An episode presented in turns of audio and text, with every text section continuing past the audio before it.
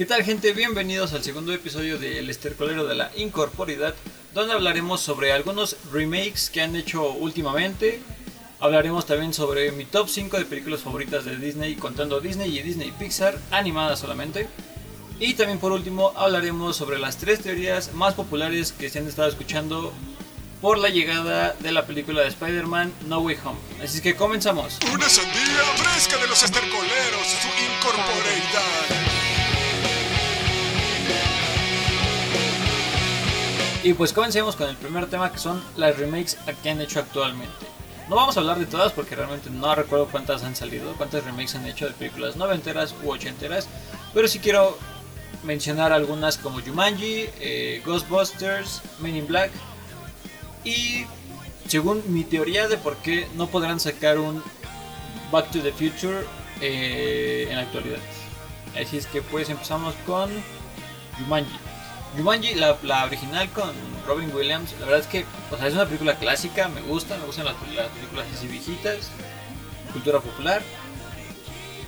Pero no sé, o sea, bueno, para quien no ha visto Jumanji en la selva, no está mala. Nunca he visto la 2, la 2 con la roca, no la he visto. Me dan ganas de verla, pero como que no me dan ganas de verla, pero como que sí me dan ganas de verla. Pero bueno, hablando de la primera película de Jumanji en la selva, la verdad no es una mala película, sí me, sí me entretiene, pero muy curioso me ha pasado con esta película que van como 3-4 veces que, que la voy a ver y exactamente esas 3-4 veces la paro en el mismo punto en el que me quedo porque como que me aburro, me aburro un momento, o sea, como que supongo que de, haberla repetido bastante, 3-4 veces, sin terminarla de ver, es como de que me quiero saltar al final o bueno, hasta la parte en la que me quedé, que son como 20 minutos, 30 minutos más o menos de la película. Pero como que gusta tampoco saltarme las películas, ¿no? O sea, en plan, si terminé de ver esta película, digo, si la película la vi a los 45 minutos y después la quito, quiero repetir esos 45 minutos y terminar de verla. Pero sí, o sea, eso me ha pasado con esta película, ¿no? Bueno, me pasó porque ayer, antier, eh, sí la terminé de ver. La verdad es que sí está divertida, está, está palomera. Considero que es una película palomera, no como para verla, o sea, debes tener ganas de verla para verla. No en plan de que, ay, pues no sé qué voy a ver y voy a ver esto. Yo considero que tienes que tener ganas de verla porque si no, no la vas a poder disfrutar como deberías. Pero, bueno, como se debería, ¿no? Pero la verdad, no es una mala película. No sé quién es el director y quién adaptó a los tiempos actuales. Pero, eso sí, una jalada. Una, una de las jaladas más grandes que vi de esta película fue que el juego de mesa se convirtiera en un en una consola de videojuegos, ¿no? O sea, se me hizo una jalada porque o sea, ponle tú, dices, funciona con magia, ¿no? Y a la magia nada le gana, pero uno se pone a pensar en que pues es que debe de haber cables, debe de haber circuitos, debe de haber comandos para que los controles funcionen. Pero bueno, digamos, la magia lo hace todo. Esa fue una de las primeras jaladas que se me hizo. El resto de la película está buena, la verdad.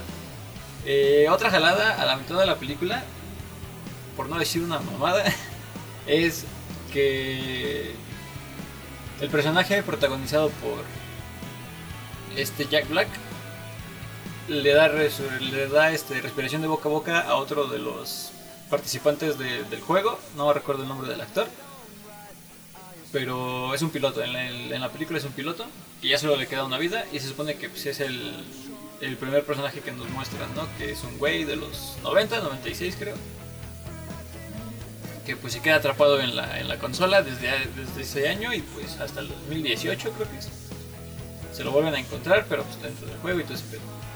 Ajá, o sea, le da respiración de boca a boca porque ya se está muriendo en el videojuego porque ya solo le queda una vida bueno, ya se le quitó su vida, pero entonces Jack Black, bueno, el personaje de Jack Black, que tiene todavía dos vidas, le da resucitación boca a boca y eso hace que le transfiera una vida. O sea, si nos vamos a una lógica de videojuegos, eso ni de todo puede pasar.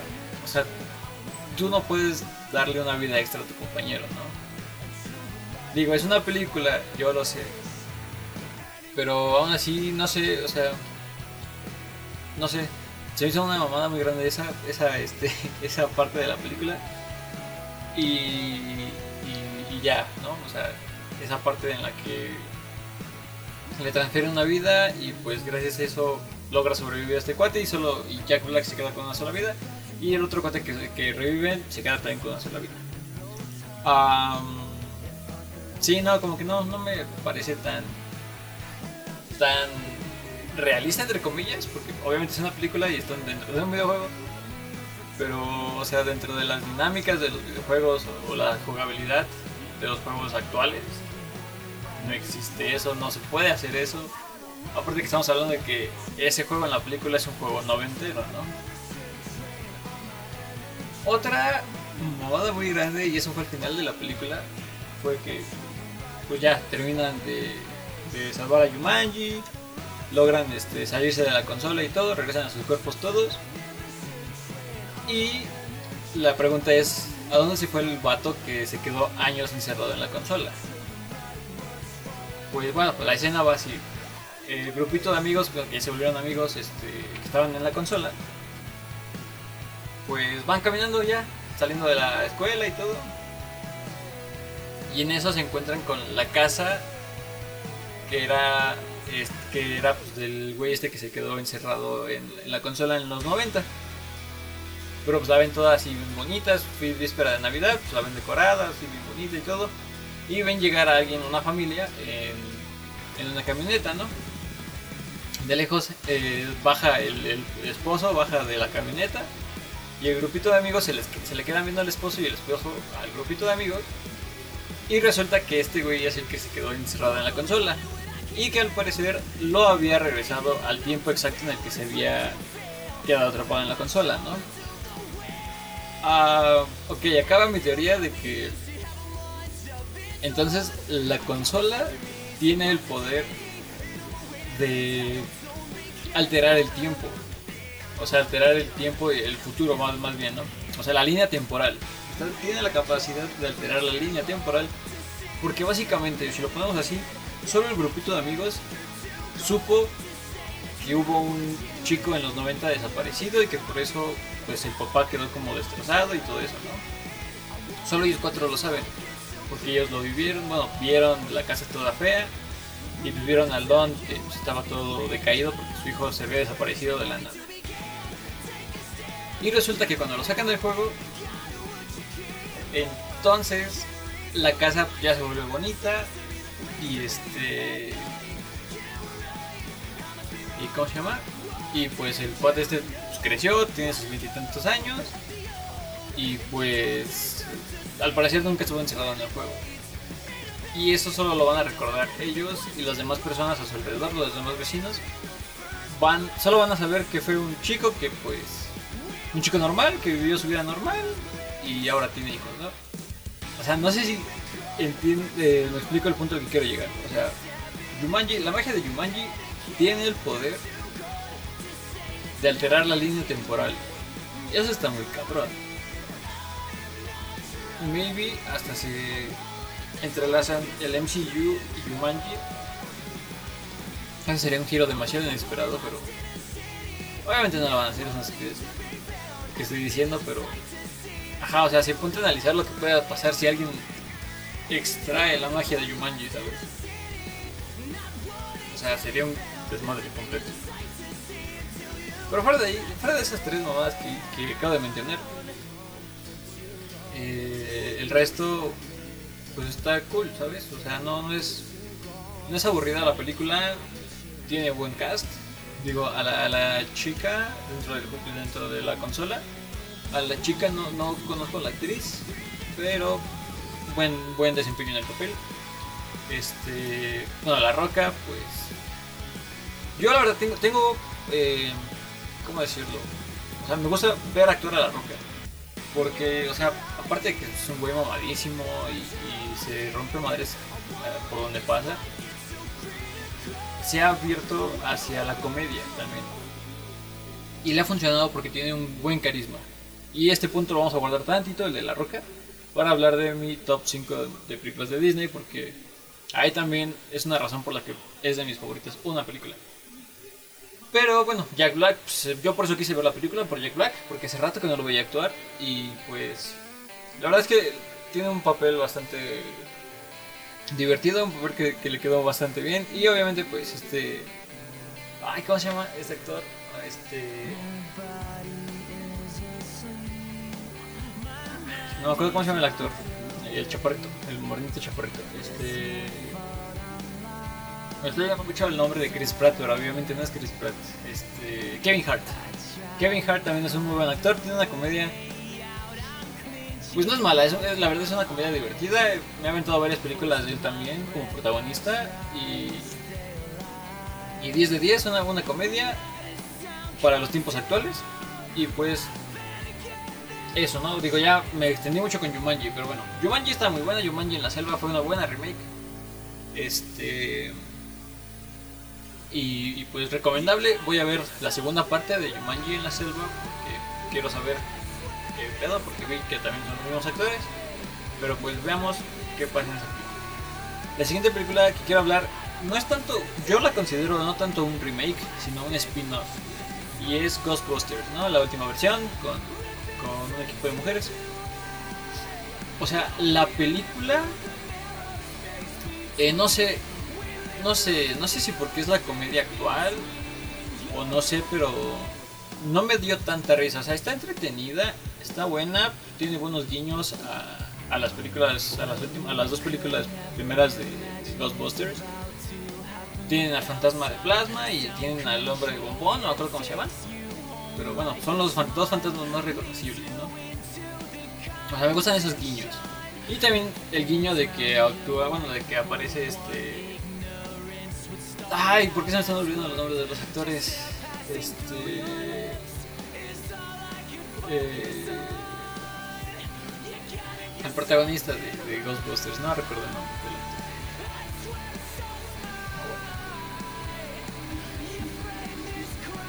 actor. Ah. Ok, ahora hablaremos de lo que yo considero más que un remake, lo considero un spin-off. Y es el de Ghostbusters, donde es el último, la última película de Ghostbusters que salió. La de que pues, es un equipo de puras mujeres. O sea, la película me entretuvo porque tiene buenos guiños a las a las originales, ¿no? Este, porque tienen aparece los dos fantasmas más reconocidos de, las películas. Sería el, el fantasma de Baba y el, el hombre malvavisco, creo que se llama. Pero bueno, son los dos fantasmas más reconocibles. Y me gustó, me gustó que, que le dieran ese guiño. También me gustó la aparición de Bill Murray en la película. Haciendo de otro papel. Por eso, por eso yo lo considero que es un, un spin-off, no un remake, sino más como un spin-off. Hace, bueno, Bill Murray hace de otro personaje que no cree en los fantasmas. Todo lo contrario al, al personaje que interpreta principalmente. Pero que me haya causado gracia, no, no tanto. Si acaso igual y sí tiene como un, un este, algún gag o por ahí que sí me dio risa. Digo, la, la actuación de esta chica, eh, ¿se llama Elizabeth? Ah,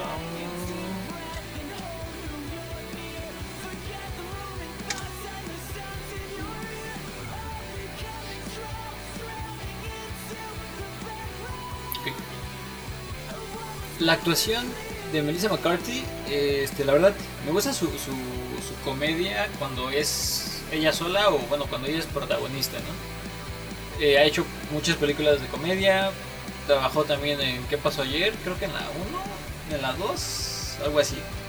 Bueno, Melissa McCarthy, una chica, una, sí, una chica chaparrita, gordita, muy cómica, este, tiene un, una comedia como sarcástica, considero yo, una sátira también. Pero no sé, como que la comedia en general de la película no me gustó a mí. Y quiero hacer énfasis en que sí me gustó, o sea, bueno, no es mala la película, es una película entretenida. Tiene muy buenos efectos especiales, el cast también es muy bueno. Aunque no reconozco a dos de las chicas que actúan ahí. No, a una nada más, a una chica no, no reconozco. Pero no sé, yo siento que la comedia, los guionistas como que no... No sé, igual igual y es este por la comedia actual. La película de 2016 ya no es tan actual, pero bueno, la, la, comedia de ese entonces, no sé, sentí yo que la abordaron de forma muy absurda. Pero la verdad está cool, tiene muy buenos efectos especiales también. Eso, eso me agradó bastante, me gustó mucho ver efectos especiales muy buenos, la verdad. Y, pues ya, o sea, digo, va a salir en este, se supone que este año va a salir en noviembre, va a salir la última de Ghostbusters, que va a ser la tercera parte de las dos primeras de los 80. No sé si vayan a actuar también estas chicas, o sea, vayan a estar parte, vayan a ser parte del, reparto, pero incluso podría decir que me gustaría ver una segunda parte de este spin-off para saber cómo lo volverían a abarcar. Pero es una buena película, o sea, no está mala, me entretuvo igual. Considero estas películas son muy palomeras, o sea, de verdad tienes que decir, no, pues vamos a ver esta película y chutarnos unas palomitas y, así, porque si no, considero yo que no te la podrías ver completa. Eh, también quiero hablar sobre eh, Black International, digamos un remake, como una tercera parte de, la, de la película, de las tres películas. No, la cuarta parte, perdón. Sí, son tres. Sí, la cuarta parte, digamos que esta sí es una cuarta parte de, de, las películas, ¿no? Para completar la saga de, con este Will Smith. Eh, no sé, la verdad sí creo que eh, este punto es más como Dan. Yo, yo hubiera preferido ver a Will Smith que a actor, ¿no? Chris Hemsworth. Porque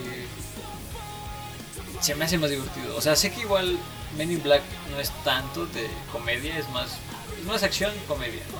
O sea, no acción, no comedia acción. O sea, la acción predomina un poquito más que la comedia. Pero incluso es, podríamos decir ciencia ficción, ¿no? Porque pues, es de aliens. Entonces, diría yo, que alguien de por ahí me dice que nada, estás pendejo y no es ciencia ficción, pues va, se las puedo creer, pero no soy experto en cine tampoco. Pero sí, podría decir que ciencia ficción, ciencia ficción, comedia. Pero no sé, yo la verdad considero, aparte de que se le tiene un cariño especial a Will Smith, por ser Will Smith, porque es una personalidad muy buena, este, muy, este, ¿cómo se llama? Muy multifacética, podría decirlo ha hecho papeles diferentes dentro de la comedia y la acción, ¿no? Porque pues es como que en lo que más se abarca. Bueno, no, no, en verdad estoy mal también el drama. El drama también es muy bueno el de, Will Smith. Es un actorazo para mí, la verdad. O sea, a decir, no, pero está chupando mucho a Will Smith. Me vale. Yo admiro mucho a Will Smith. Muy buen actor, muy, muy buen, este, muy buena personalidad famosa. Y, pero sí, la verdad, me hubiera gustado ver más a Will Smith que, que a Chris Hemsworth. O sea que, que. Ajá, o sea, no digo que Hemsworth la cagó, no, no. Es una buena película, la verdad me reí mucho en la parte de, del guiño al a su personaje de Thor en, en la película. Porque pues agarra, está peleando con un furro básicamente, y este y agarra un martillo, se lo avienta un martillo chiquito, siente bien poderoso, se lo avienta y no le hacen nada al pinche martillito al, al furro este, ¿no? La verdad, sí me dio mucha risa esa parte. Eh, eh, tiene buenos gags también la película. Pero no sé, esto es parte, esto es del lado del doblaje hablando. Tampoco soy experto en doblaje. Pero hablando de ese lado del doblaje, siento yo que les, no sé, como que les hace falta como más caracterización, digo, no estoy criticando este a ningún actor de doblaje, soy fan de actores de varios, de muchos actores de doblaje y no estoy criticando el trabajo de nadie, digo, yo no soy ningún profesional ni nada, pero a mi parecer, a mi opinión de, de un espectador más, este, como que les hace falta más caracterización a los actores, mínimo en esta película. Aparte de que sentí, ajá, porque, o sea, sentí que en ciertas partes, por decir, en las que gritan o, se hablan fuerte o se espantan o lo que sea,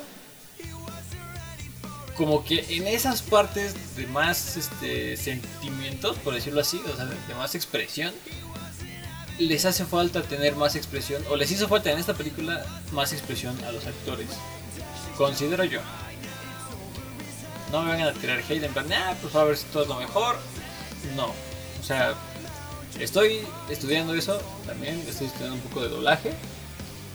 Pero tampoco es como para decir, ay, soy un experto, no, soy un alumno apenas. Pero bueno, fuera de ahí, eh, no conozco, no, no sé quiénes son los actores de doblaje. El de Chris, del de Chris Hemsworth creo que es el mismo del de, MCU. Y el de la chica, que también es este, que apareció en Thor Ragnarok, no recuerdo el nombre de la actriz. Pero apareció, actuó como Valkyria. No, no sé quién sea la actriz de doblaje. Pero sí, o sea, es ese punto. Como que en ciertos puntos de gritos o, sustos o gritarse, en plan hablar y gritar, este, siento que les hizo más caracterización. Fuera, fuera del doblaje y todo eso, la película me gustó. Sí, sí me hizo reír, tiene también buenos gags ahí. Este, digo, principalmente ese, ese de la referencia al personaje de Thor, Chris Hemsworth, que mal su nombre. Ah, eh, la estructura de la película está, está buena. De, momento siento que como que se hizo un poquito lentona, como a la mitad de la película. Pero después retomó ritmo y pues culminó bien, la verdad. Aparte, ese guiño que, hicieron en, en, la película, hablando de, la primera película de Men in Black, cuando K y J se pelean con, con Carachón ese en una pintura y lo tienen marcado el, el momento. Está cool, está cool, por eso yo considero que sí, como sí sucedió en ese universo, considero yo que sí es más que remake una cuarta parte. Aunque no hayan sido los, este, los dos protagonistas, ¿no? Digo, cambiaron de protagonista, mantuvieron a la actriz que, interpreta a O, que, sustituye a Z cuando Z se muere. Y la verdad, una buena película, cómica. No sé si vayan a sacar otra, pero. Pero está, está, está divertida, está buena. Eh, no sé qué más podría decir de la película. Recomendable si, si alguien se la pasó, porque literalmente hay películas que yo no he visto. Y estoy seguro de que hay películas que la gente que, que no ha visto, este, aunque sean ya de años, por decir, yo no he visto y la quiero ver, no he visto La La Land. O sea, sé que ganó el Oscar, creo, o hubo, creo que hay una confusión. No me acuerdo, pero fue muy, buen, fue muy bien criticada. Y sí la quiero ver. Es un musical, los musicales. Sí la quiero ver, pero pues de esas zonas de, de las, este, las remakes y películas, actualizaciones, por decir, de las películas clásicas. Y aquí va mi pequeña teoría de por qué no podrían hacer actualmente una Back to the Future. Sinceramente, porque creo entonces, historia cortita, ¿no? O sea, no creo que puedan hacer un Volviendo al futuro otra vez en esta actualidad.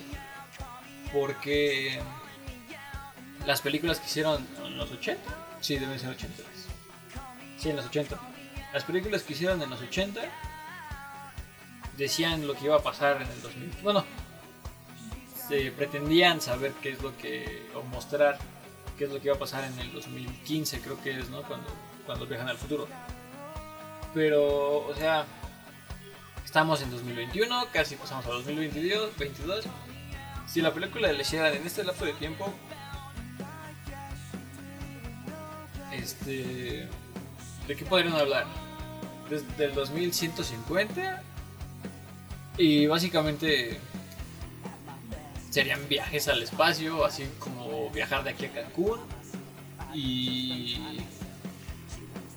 y hablar en vez de tener tu dispositivo, eh, tu funky, o sea, tu, celular, en vez de tenerlo en la mano, lo vas a tener aquí en el cerebro. Y este, y pues ya, ¿no? O sea, no siento yo que puedan desarrollar una buena historia y mostrar avances tecnológicos este, ficticios eh, en, en una película este, de Volver al Futuro en la actualidad, de los 2020. O sea, yo por eso no creo que puedan, no creo que se quieran lanzar. Es más, sí, no, no creo que esté en pensamiento de nadie. Y si está en pensamiento de alguien, ojalá no lo haga porque considero yo que no les va a salir bien. Pero pues ojalá hagan mejor otro remake de, otra película este, que no hable del futuro, ¿no? Porque sí, básicamente no, este, no, mínimo yo igual, este, no soy tan creativo, pero, o sea, para el cine, pero igual y se les ocurre algo así muy grandioso para hacer una Back to the Future en la actualidad y sale muy buena, pero pues lamentablemente no creo que pase, ojalá no pase, esa, trilogía me gusta mucho y pues ojalá no la arruinen con algo mal hecho. Y así pasamos al segundo tema del segundo episodio, que es mi top 3, mi- perdón, mi top 5 de películas de Disney y Disney Pixar. Nos vamos a basar, nos vamos a basar solo ahorita en las animadas, ¿no? Quiero comenzar del número 5 hasta el número 1 y te voy a dar mis razones de por qué son mis favoritas. El número 5 yo puse a Moana. Es una muy buena película. o sea, sé que suena muy cagado. Pero la verdad, es una muy buena película Moana. Eh, no voy a decir sale de lo convencional, ¿no? Porque básicamente pues, es la misma estructura que tiene Valiente, ¿no? Una princesa que pues no no quiere seguir como las órdenes que que, le están dando, ¿no? Como princesa.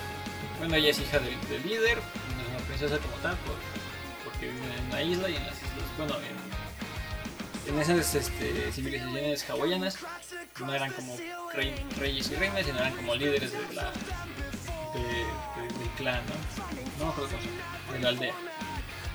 Bueno, en Valiente sí es una princesa, pues es una princesa nórdica, pero acá en, Moana pues es, la hija del líder, que pues obviamente tiene, este, se le da su respeto como de una princesa eh, dentro de la película, pero pues no la dejan salir de la, de la, de la isla porque pues, es muy peligroso, son nativos este, que siempre han vivido ahí, pues no, no les gusta enfrentarse a, los, a, los, a lo nuevo o a lo posible que ni siquiera regresen, ¿no? Pero como siempre, ahí viene la abuelita alcahueta que dice, sí, mijita, vete, parte de tu madre y vete de la isla, ¿no? Hasta le enseña cómo era la civilización, bueno, su cultura antes, ¿no? Eran nómadas, viajaban este, en barquitos de isla en isla y pues se movían chido. Y pues esto es lo que quería Moana, ¿no? Moverse chido, moverse por el mundo. Y pues más porque ahora su abuelita ya se petateó. Y ahí este. Iba a decir sequía, pero no. Ah, no hay peces en el. En su zona de pesca y pues como no se van a adentrar más al mar, pues dicen pues acá nos quedamos esperando a ver qué pasa. Y pues la morra dice, Moana dice, no, pues chingue su madre, me va a aventar yo. Y pues escapa. Con el espíritu del agua que le ayuda, pues escapa de la isla. Pues va en busca de Maui. Un personaje que la verdad me ganó bastante. Eh, la primera vez que la vi no sabía nada de, los actores de doblaje ni nada. Bueno, no sabía de los actores que le dieron voz a los personajes. Ya después descubrí que era La Roca, este, dando la voz a Maui y la verdad es que le queda perfecta la voz este, a Maui, un, un semidios mamadísimo, con greña, pero acá La Roca pues, no está pelón. Pero también La Roca está mamadísimo. Podría decir que podría ser un semidios porque está muy cabrón el vato. eh, pero, pero sí, considero yo que La Roca fue la mejor opción para haber hecho a Maui. Aparte de que Maui tiene una de las mejores canciones de Disney en la actualidad. Básicamente la de la, la rolita que canta Maui al principio cuando hace su introducción y su presentación está muy chida. Y también la rolita que cantan este, el cangrejo este en, los, en lo más profundo del mar. Si, si, si la han visto se acordarán. No voy a cantarla porque no me acuerdo nombre de cómo va la letra. Por la de Brilla, ¿no? Que se llama Brilla y la otra de Nada. Esas dos rolas son muy buenas. O sea, tienen muy buen ritmo. Considero yo que, salieron un poco del ritmo tradicional que estaba manejando este Disney en sus, en sus canciones.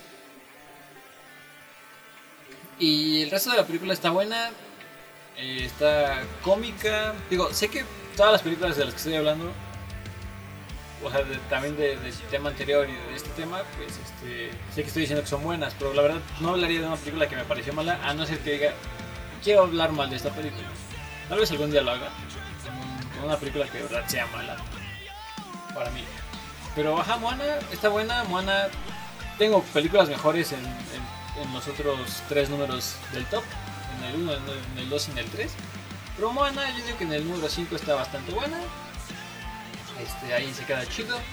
Pasamos al número 4, que el número 4 sería una película de mi infancia, que sería Vacas Vaqueras. Una película muy divertida, creo que de las últimas que hicieron los de Disney en 2D. Sí, en 2D. Este.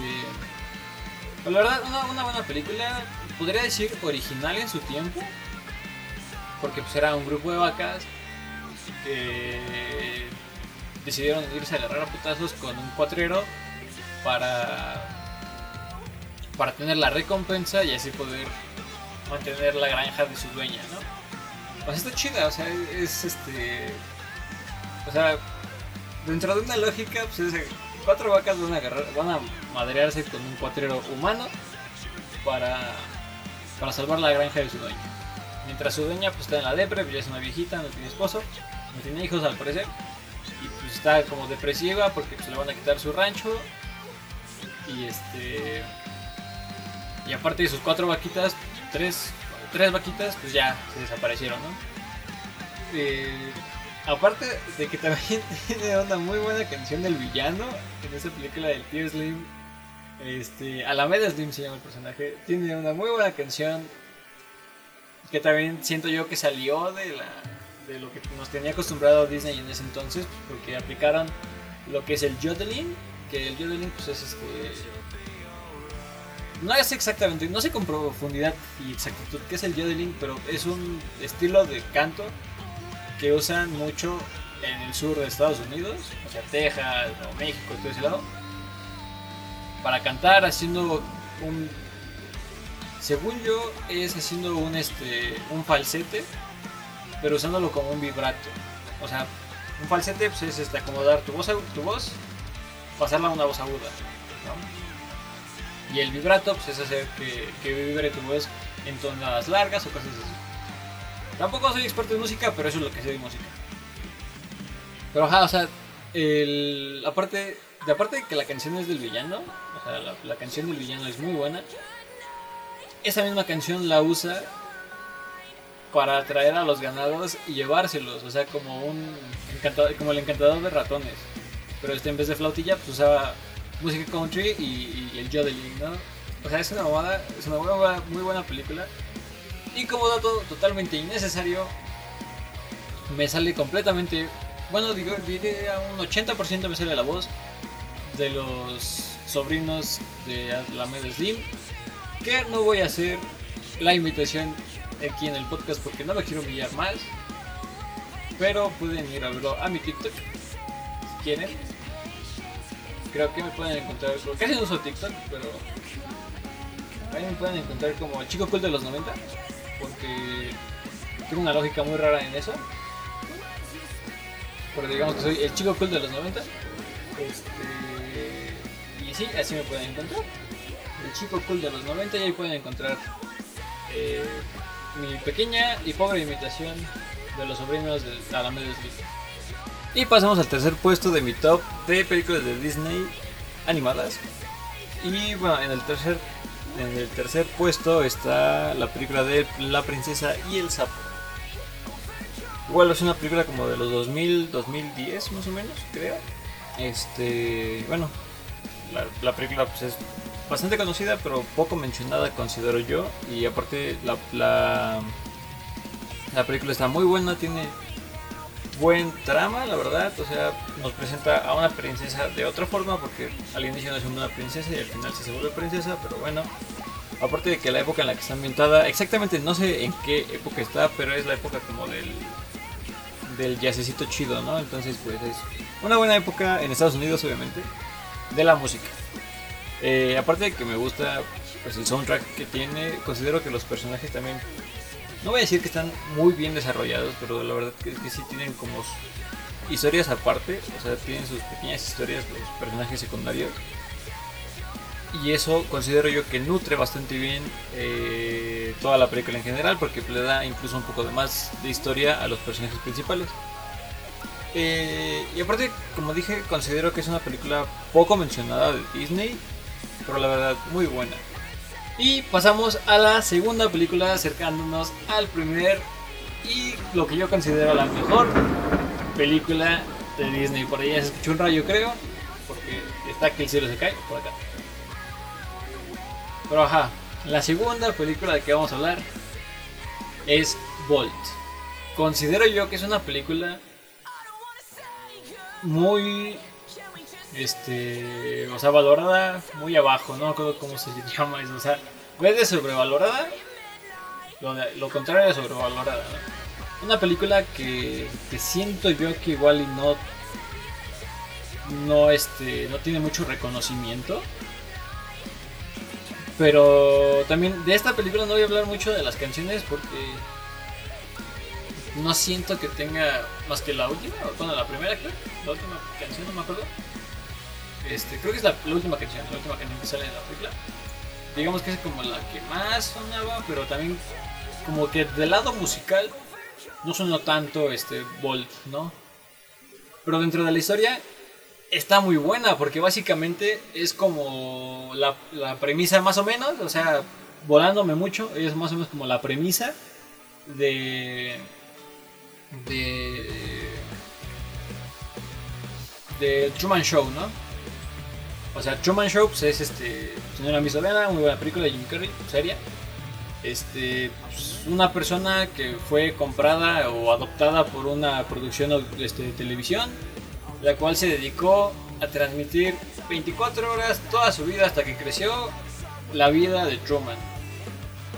Este, y pues ya hasta que Truman dice, no, o sea, empieza, bueno, no les voy a contar la película porque no es un top de esas películas, pero básicamente es un humano viviendo en un set de grabación y todos a su alrededor saben que es un set, menos él. Piensa que es su vida cotidiana, una vida normal, una vida de adulto promedio y ya.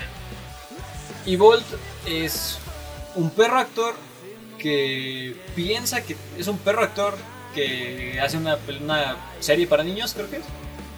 También protagonizada por una niña, es el compañero es la compañera de Bolt. Un super perro que, fue alterado este, físicamente, bueno, a través de inyecciones. A través de ciencia fue este, alterado para que tuviera super fuerza, ladrara como si no hubiera un maldito mañana, tuviera visión de rayos láser y fuera un perro muy cabrón, un perro que quisieras tú de niñito tenerlo.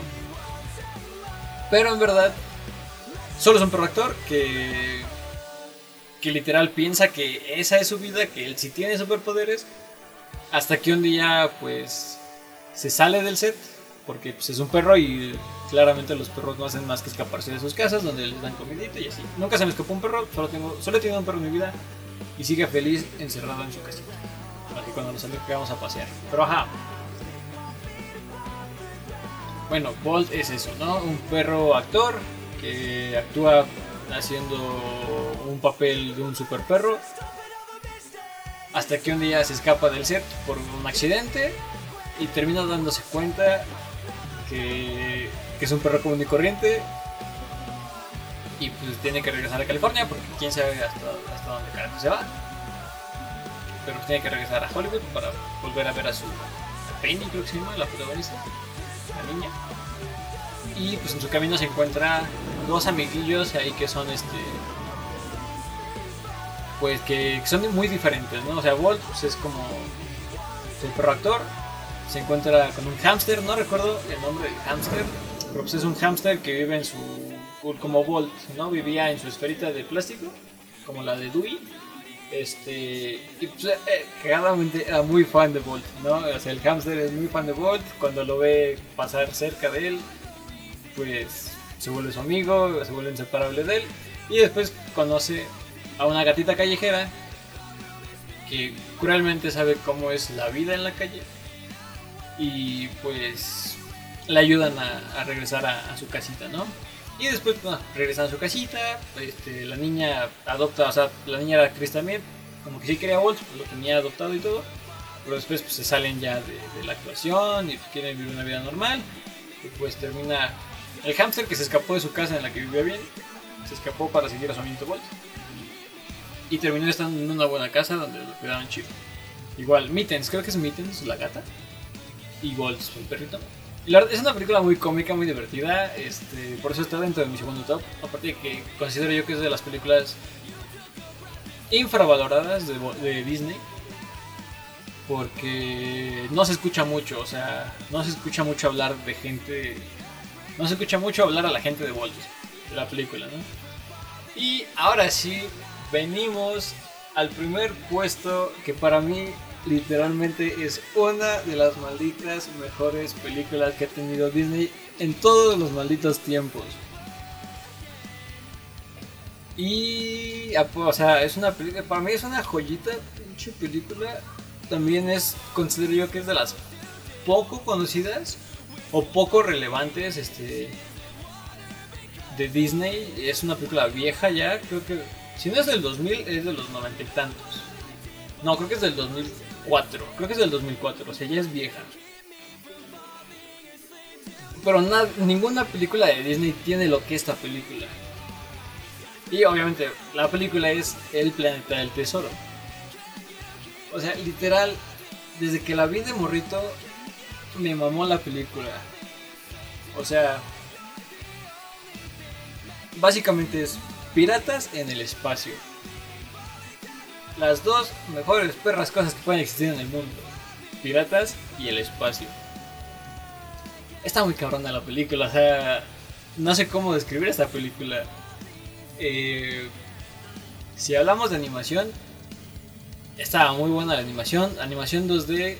Cuando Disney sabía hacer bien las cosas. Era animación 2D con fondos y algunas cosas por ahí apareciendo en 3D. Eso le da una... ¿Cómo decimos? Una estética visualmente preciosa porque... Porque se ve muy bien el desfase de dimensiones de 2D a 3D aparte de que tiene construcción de buenos personajes, tiene una muy buena construcción de los personajes.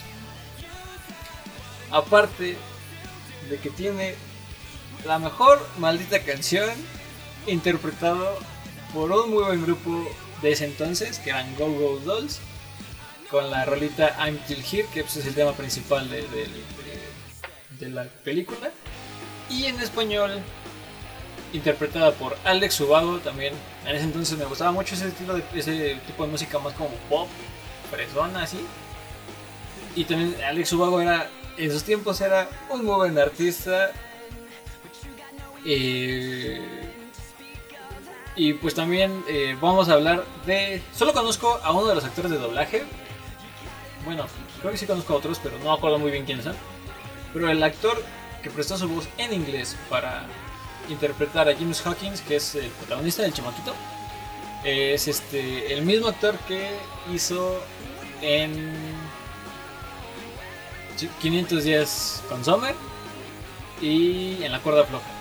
No recuerdo el maldito nombre del actor, pero para mí es un muy buen actor. También creo que también actuó en, El Origen con DiCaprio, en Side, sí, El Origen con DiCaprio. Y pues también es muy buen actor, tiene muy buenos papeles. Y pues eso le da un punto más. Y eso lo descubrí hace poco porque dije, pues ¿qué hace la voz en inglés? Pero bueno, eso le da un punto más a la maldita película del Planeta del Tesoro para ser una de las mejores películas que ha hecho Disney.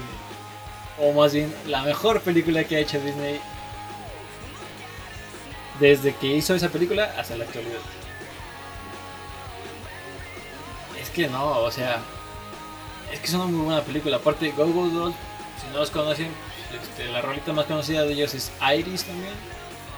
Y pues es como. O sea, creo que son más o menos como de la generación de Nickelback también. Uh, musiquita de ese entonces, así como rockcillo, tirándole como a- al lado rock emo, o sea, no es un género, pero tirándole como ese ladito, ¿no? Como a esos precursores que pues después te llevan a conocer a My Chemical Romance y todos esos grupillos este, emos que obviamente yo escuché en mi adolescencia, niñez, niñez, adolescencia. Pero sí, o sea, aparte, el planeta del tesoro, aparte de que tiene un buen personaje principal, o sea, es un chico rebelde que se le escapa a su papá y tiene que estar con su mamá nada más, tiene 16 años creo, 17, 16, 17 años. Y pues el güey es, un revoltoso porque nadie le pone las riendas, porque su mamá pues, está trabajando en un hostal para poder pues, mantener a su hijo y el güey pues, es vato nada más que va y anda en su, no sé cómo se llama, un, aerodeslizador, una patineta del espacio, una patineta futurista con una vela. Este, y pues muchas veces lo agarran el- este, la policía porque pues está andando en, en lugares en los que no debería andar, en construcciones, en lugares de trabajo. Aparte de que el doblaje de uno de los personajes que es el doctor Bender, el perro, no me acuerdo. El doctor, que es un perro, amigo de, la mamá de Jin. La voz es interpretada por Mario Filio. Un muy buen actor de doblaje, señorazo en, el en la actuación de doblaje. Si no conocen de nombre, conocerán muy bien la voz porque es la voz de Will Smith de, tiemp- de- tiempos actuales para acá. Le hizo la voz en este. No, no, ha hecho su voz actualmente. Y más para atrás pues, en Soy Leyenda, creo que en Yo Robot.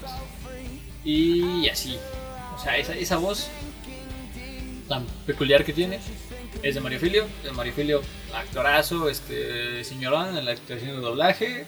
También hizo a Goofy, o hace a Goofy, no sé. O sea, al más actual. Y aparte, tiene al maldito mejor villano, entre comillas, de las películas, que es Cyborg, un pirata que está buscando un mapa hacia el planeta del tesoro, que pues, por un accidente tiene recupera este Jim. Este y pues en el transcurso de la película Jim y, Cyborg empiezan a tener una conexión como de padre a hijo, por decirlo así. Pues, Cyborg pues, es un pirata viejo y tiene su tripulación que se embarcan en la aventura para ir a buscar al planeta del tesoro. Eh, no sé, no sé qué más decir, tiene muy buenos personajes, personajes secundarios como, como Morph, también una cosita como de gelatina flotante que se puede convertir en lo que quiera, como un dito, pero, pero del espacio. Eh, ben, este, el Ben, Ben, ¿qué se llama? El, robot que conoce ya en el planeta del tesoro. También un, robot que le hace falta la memoria porque trabajaba junto con el Capitán Flint, que era el, el pirata que se robó quién sabe cuántos tesoros, quién sabe cuántos barcos, para tenerlo en el planeta del tesoro. Y sí, vuelvo a repetir, esta es la mejor película que Disney ha creado desde el 2004 hasta la actualidad. Y no hay discusión ante ello. Para mí, o sea, es... O sea, muy buena película. No sé quién fue el creador, quién fue el guionista, quién fue el director, quién fue el creador de la historia, no lo sé, pero se la rifó y, y ya. O sea, no hay, no hay discusión ante esta película. El mejor tesoro que tengo en mi colección es un VHS original bien cuidado, en perfectas condiciones de un VHS del planeta del tesoro. O sea, es el mejor maldito tesoro que tengo y esa madre la voy a conservar para siempre, ni, ni aunque valga lo que tenga que valer, lo voy a vender. No, esa madre, o sea, si vale demasiado es porque esa madre no la tienen muchos. Y a mí me enorgullece de todo corazón tener ese VHS porque es la película que más me gusta y tener ese VHS es como... Pues es un VHS en primera, un VHS en el 2021, casi digo 22. Eh, es lo mejor, ¿sabes? Si eres demasiado hipster, demasiado mamón, es lo mejor que puedes tener un VHS original en buenas condiciones con todo y su ca- caja original. Pero bueno, ese fue mi top 5 de películas de Disney. Ustedes podrían decirme sus top 5 si quieren. Eh, creo que eh, tengo la posibilidad, bueno, hay la posibilidad de que me puedan decir por con comentarios de voz. Si me quieren comentar algo por ahí, pues coméntenme qué es lo que piensan de ese top. ¿Qué top? Qué, ¿Cuál sería su top? Y, pues todo eso, ¿no? Pero sí, Planeta del Tesoro, la mejor maldita película que ha existido desde el 2004 para acá en Disney, Disney Pixar. Ahora sí, para, para terminar el podcast de esta semana, eh, hablaremos sobre las tres teorías más sonadas en internet acerca de Spider-Man, bueno, de la última película de Spider-Man, sin combi pa'l rancho. Así es que empezamos con una de las que yo considero como más factibles, que sería que, que en esta película peleen contra los seis siniestros. Para los que no están tan relacionados con los cómics, eh, los seis siniestros es una pues, organización de villanos liderada por el Doctor Octopus, que conforma a otros cinco villanos que, bueno, se varían en generaciones, porque son como varias generaciones de, estos seis siniestros.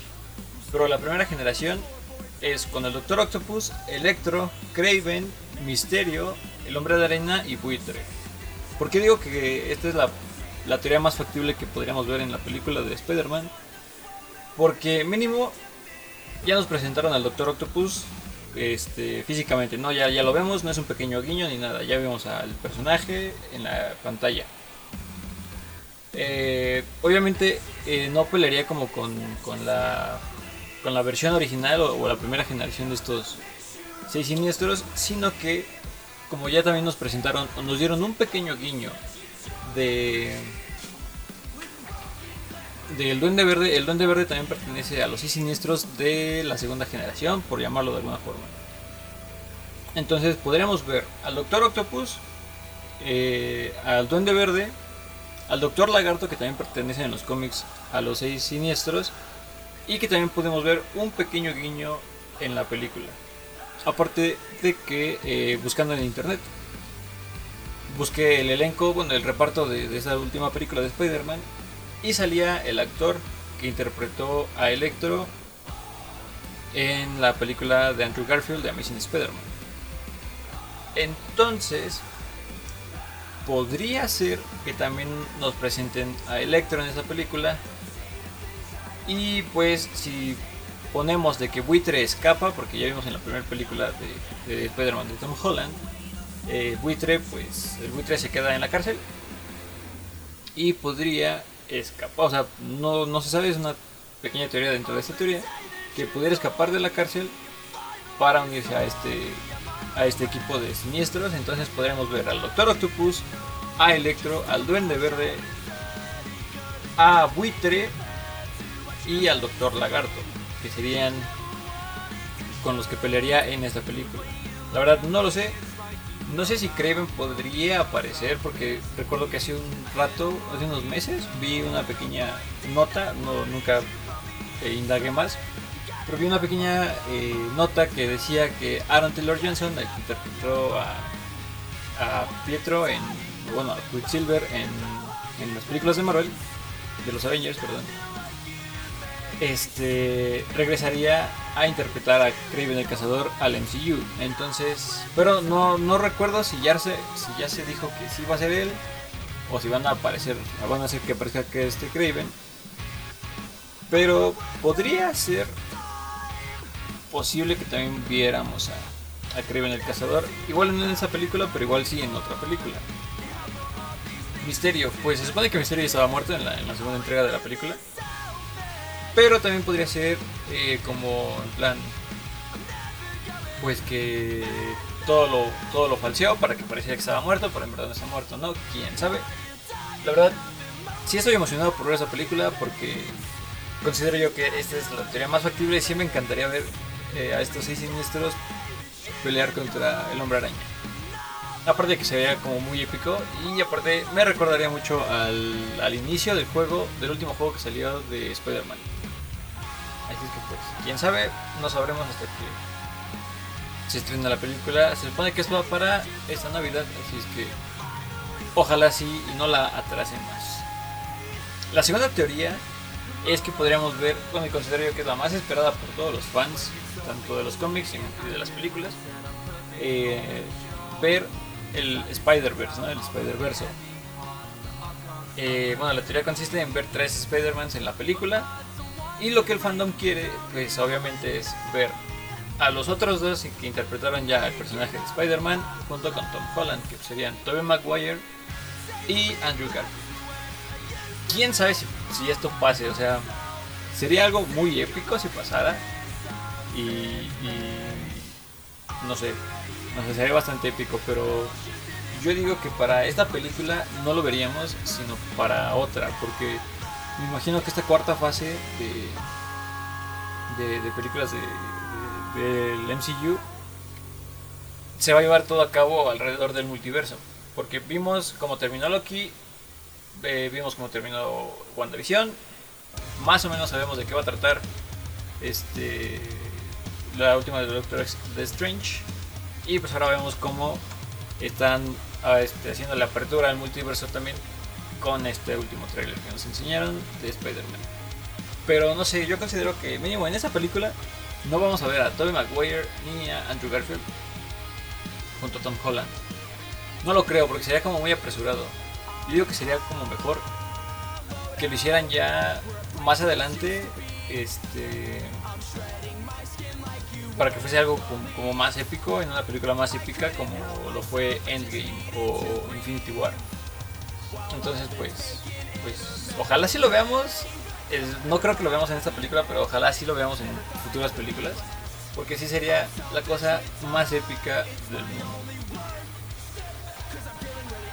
Y ya que no nos dejaron ver este a Ant-Man entrando por el trasero de Thanos y haciéndose grande después, pues mínimo que nos dejen ver a tres hombres arañas juntos. Eso espero. Y la última teoría que yo considero que es la de las más eh, famosas en internet es que eh, el Doctor Strange termine siendo malo. Y no porque el personaje sea malo, ¿no? Sino porque en los cómics existe una deidad, creo que como una, bueno, un güey, un vato muy poderoso llamado Mephisto, que también en WandaVision, pues este se empezó a especular mucho sobre Mephisto en esta película, en esta serie, ¿no? Obviamente no pasó. Pero los enajenados con Mephisto al parecer quieren que aparezca en pantalla. Y su teoría es que Strange realmente no es Steven Strange, sino sería Mephisto tomando el control o tomando la forma de Steven Strange para poder eh, cumplirle el deseo a Peter, ¿no? que esto, bueno, yo tampoco soy tan fan de los cómics, pero sí me puse a investigar y pues ahí sí me interesan algunos comicsillos. Esto se parecería un poco a lo que pasa en un cómic, si mal no recuerdo se llama One More Day, en el que igual este, por algo que pasa, este, Peter Parker decide revelar que es Spider-Man. Y de esta forma pues sus allegados, la tía May, MJ, este, se ven afectadas porque van los villanos van atrás de ellas, ¿no? Creo que la tía May termina muriendo y entonces para revertir esto, este hecho, Mephisto se le presenta a Peter para decirle que pues, le puede ayudar a revertir eh, lo que hizo para que nunca pase y su tía May siga viva, ¿no? Hasta hice del cómic, no lo vi, solo vi unas cuantas este, páginas y, y ya. Pero sí, es como... O sea, no quiero decir que es más factible, digo, la más factible yo digo que sería la teoría de los seis siniestros. Pero sí parece como que. o sea, esto que el cumplirle el deseo a Peter de que. de que no, nadie sepa quién es Spider-Man.